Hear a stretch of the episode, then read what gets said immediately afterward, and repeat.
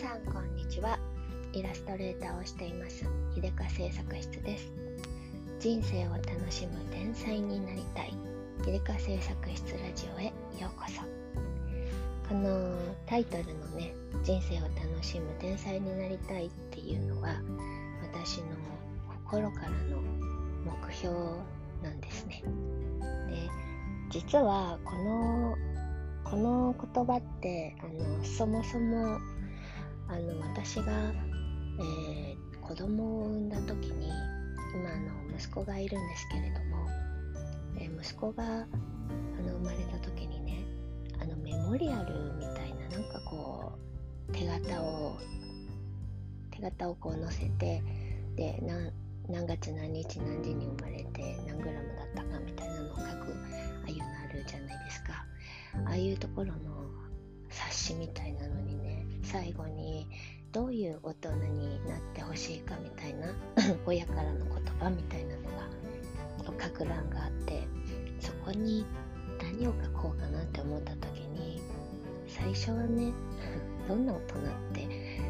自分の子供がねどんな風になってほしいかって考えた時にそりゃあもう金持ちになってくれたらこんな嬉しいことはないよと思ったんですね最初は。で本当に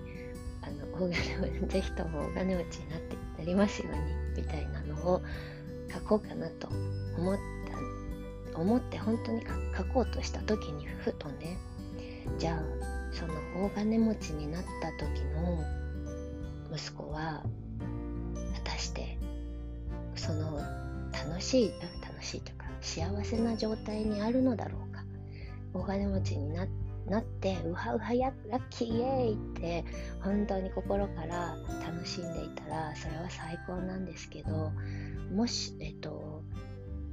大金持ちイコールハッピーっていう方程式ではないかもしれないっていうね突然あの深く考え始めてしまいましてそれで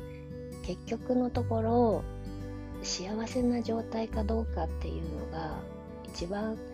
大切なポイントなところだよなってその時にふっと思ったんですね。それであのお金があったら幸せになれる結局幸せになる手段としてお金が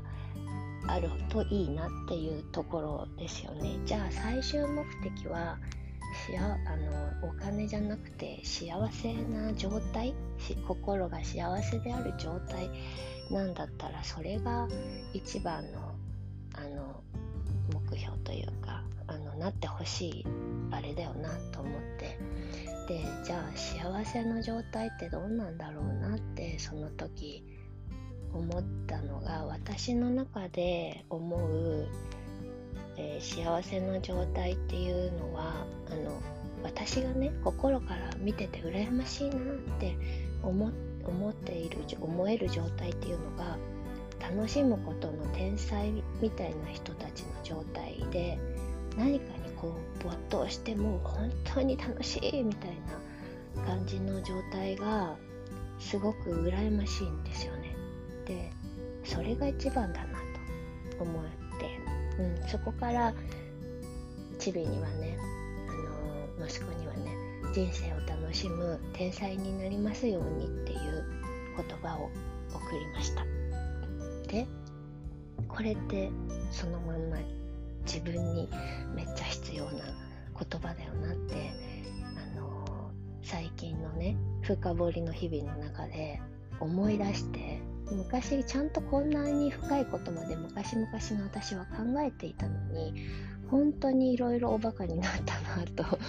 思うんで今日この頃なんですけれどもまあそのそのことをね思い出して自分のポッドキャストのタイトルにはぜひこれを使いたいなと思った次第なんです。でしかも私の中でもう一個こだわっているのはその楽しむっていう感じをねあの楽の楽しいの方じゃなくて愉快の湯の方の楽しい。これを使うことにあの私なりのこだわりがめっちゃ入ってます。っていうのはあの、この漢字の2つって2つとも別にあの悪い意味はないんですけれどもこのふ普段よく使う「楽しい」って快楽の「楽」ともの字でもあって、えーと、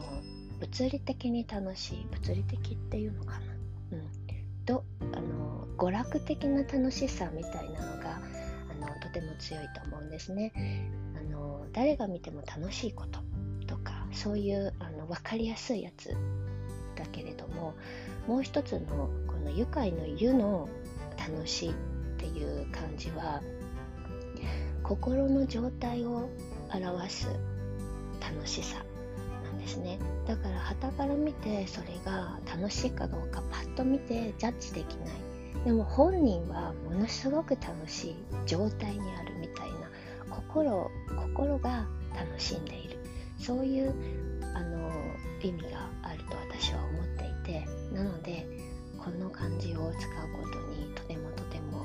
こだわりを持っております。これはねあの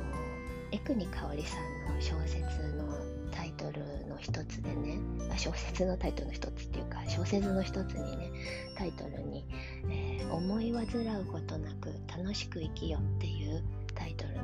小説があるんですけれども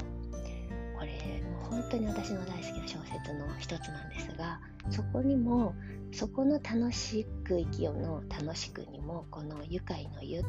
字が使われてるんですね。でここに私はものすごく共鳴するところがあります。はい。今日はそんな感じでこれからもね私はね人生を楽しむことを忘れないで楽しく生きていきたいなと思っています。皆さんにも楽しい日々がありますように。はい。それでは今日はこんな感じで最後まで聞いてくださってありがとうございました。